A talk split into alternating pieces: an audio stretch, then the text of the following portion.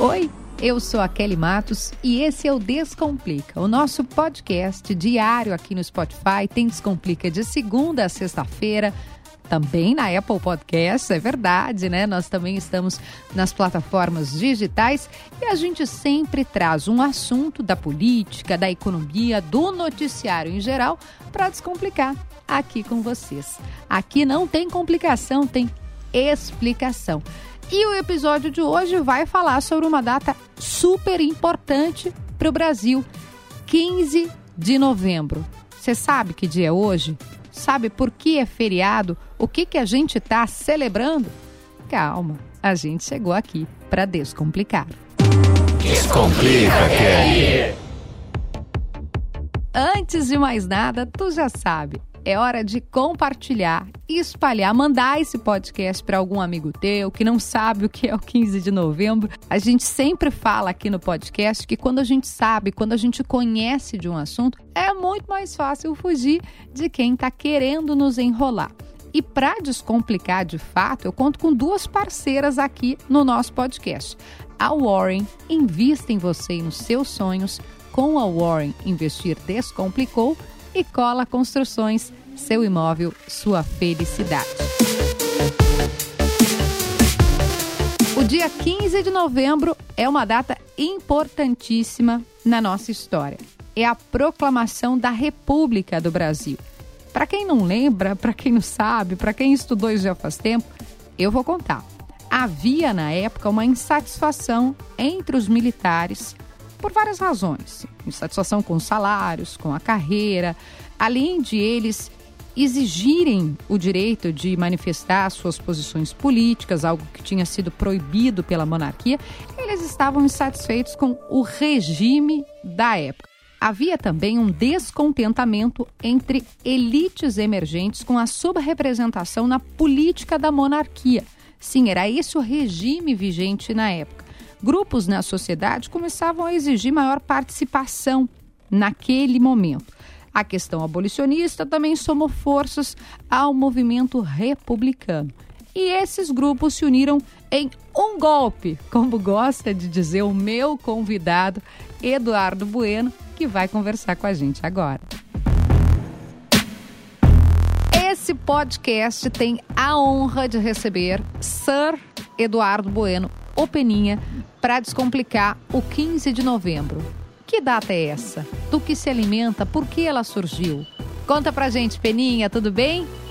Oi, Kelly, tudo bem? Olha só. Cara, é inacreditável, né? Que, que uh, cento. Quantos anos faz? Sei lá, cento e vários anos depois do 15 de novembro, a gente ainda não saiba isso Exato. e tenha que repetir. E ainda mais tenha que ser eu o portador da verdade. a verdade do 15 de novembro é o seguinte: primeiro, foi um golpe militar.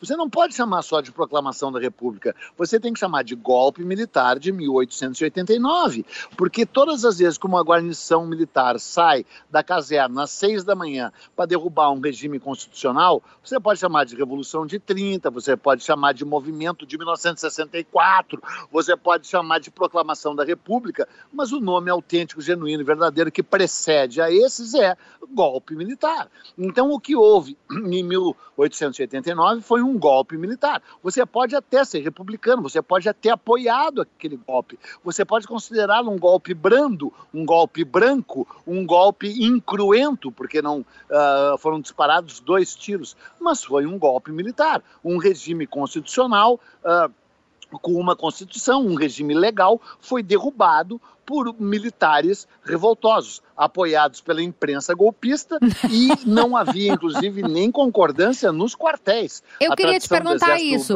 para os jovens, tá? Para os jovens. Que regime foi derrubado? Que a gente sabe que é monarquia, mas você tem que explicar, tá? Vamos pensar que a gente está explicando para um labrador né? Que Sim. não entende. O que regime foi derrubado e se tinha resistência ou não. Foi tipo, ah, ninguém gosta disso aqui mesmo, vamos derrubar de uma vez. Não, o povo, inclusive, adorava o imperador e meio que gostava do regime imperial. O que foi derrubado foi o regime imperial do Dom Pedro II. Né? Uhum. O Brasil era uma monarquia uh, ligada a Portugal. Uh, o ano que vem a gente vai comemorar E comemorar não quer dizer só festejar. Comemorar quer dizer comemorar, rememorar coletivamente os uhum. 200 anos da independência do Brasil. O que, que aconteceu nos 200 anos da independência do Brasil? O Dom Pedro I, que era um príncipe português, se separou do próprio pai, uma revolução freudiana. Né? e ao contrário dos outros países uh, de língua espanhola da América, uh, não virou uma república, se manteve uma monarquia. Uma monarquia com um rei português no trono, que foi o Dom Pedro I.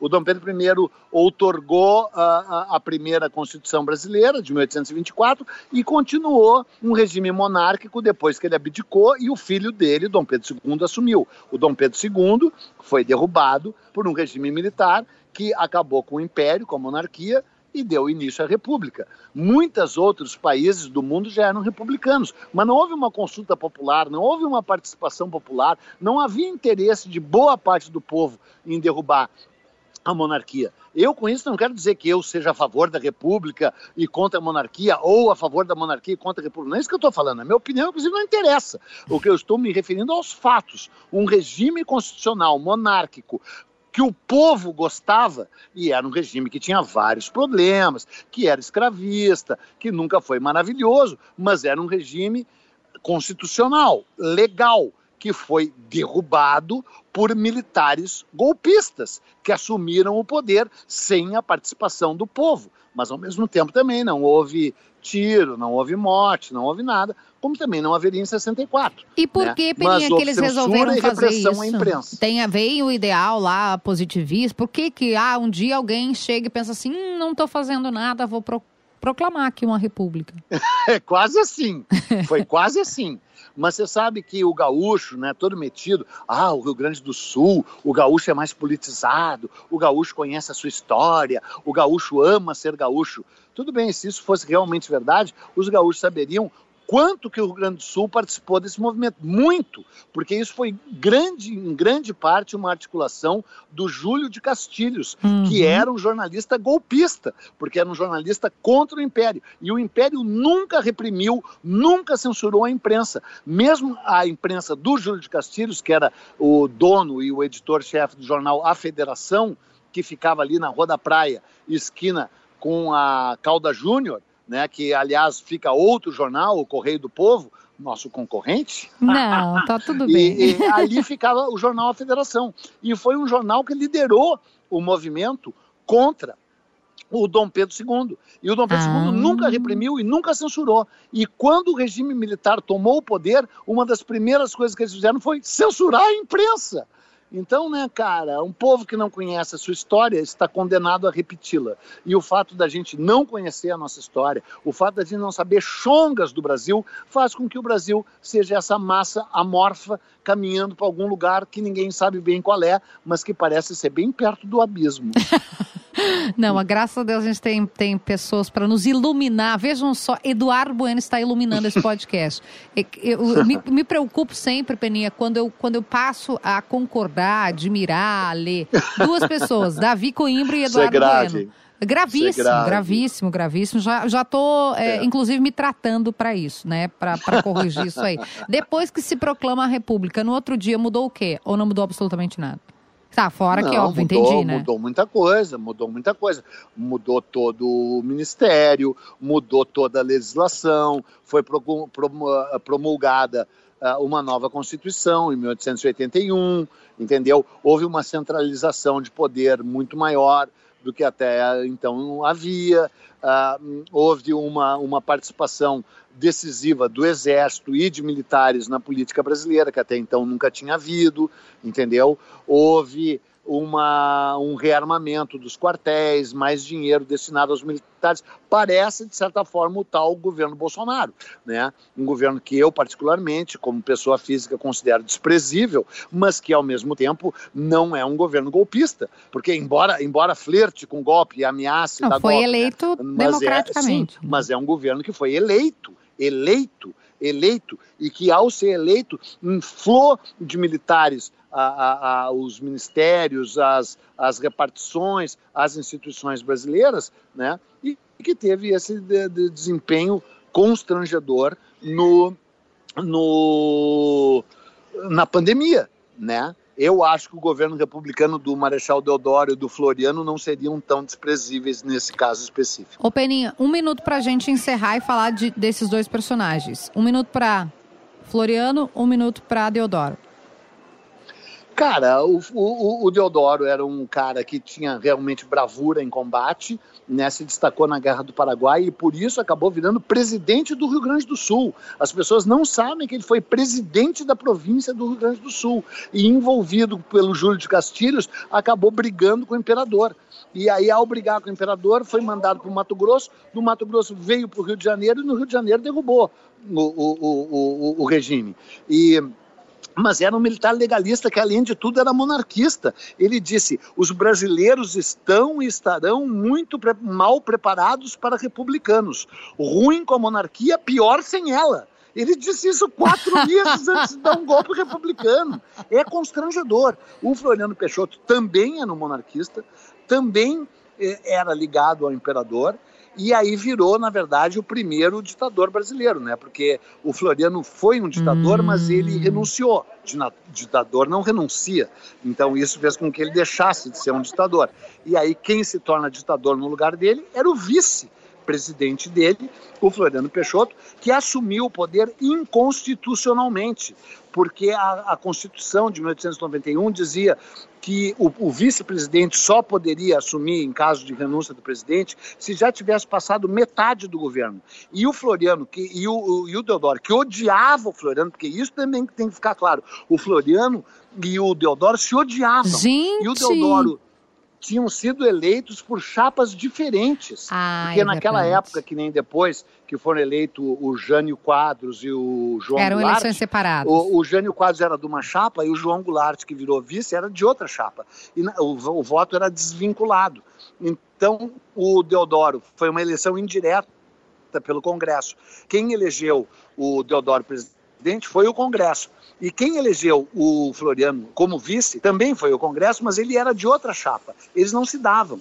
Então o Deodoro renunciou só para que fossem chamadas novas eleições e o Floriano não assumisse. E o Floriano assumiu inconstitucionalmente, porque esse país nunca respeitou a lei, nunca respeitou a Constituição. E foi um tremendo ditador, um ditador terrível, que se envolveu em várias revoltas, dentre elas a maior guerra civil da história do Brasil, que é a Revolução Federalista de 1893, a Guerra de Maragatos contra Chimangos, a Guerra da Degola, aí no Rio Grande do Sul.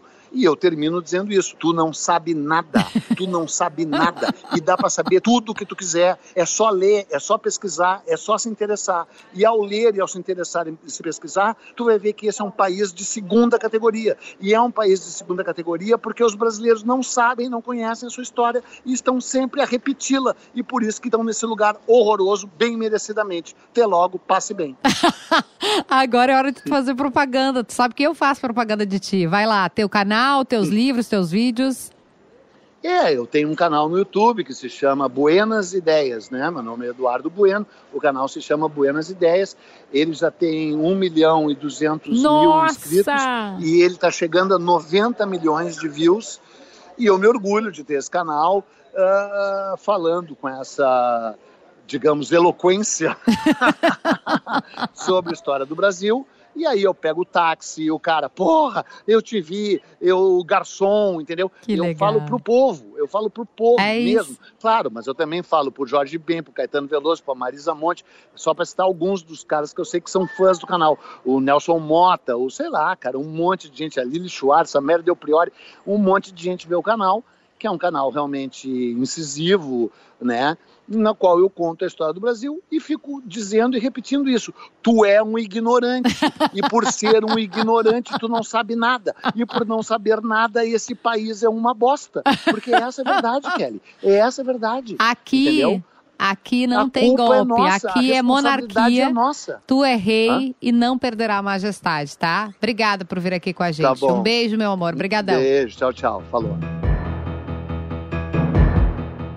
Obrigada, Eduardo Bueno Peninha, que é o titular, o grande cérebro por trás. E pela frente também, né, do canal Buenas Ideias no YouTube, é um sucesso. A minha dica final é essa, que você confira o canal do Peninha, que tem muita história boa para você aprender, para você se inteirar, para você entender o que está acontecendo no nosso país até hoje. Canal Buenas Ideias é a dica final do episódio e a dica é para Warren. Invista em você e nos seus sonhos com a Warren. Investir descomplicou e também cola construções, seu imóvel, sua felicidade. A gente volta amanhã com um novo episódio do Descomplica. Eu te espero. Até lá.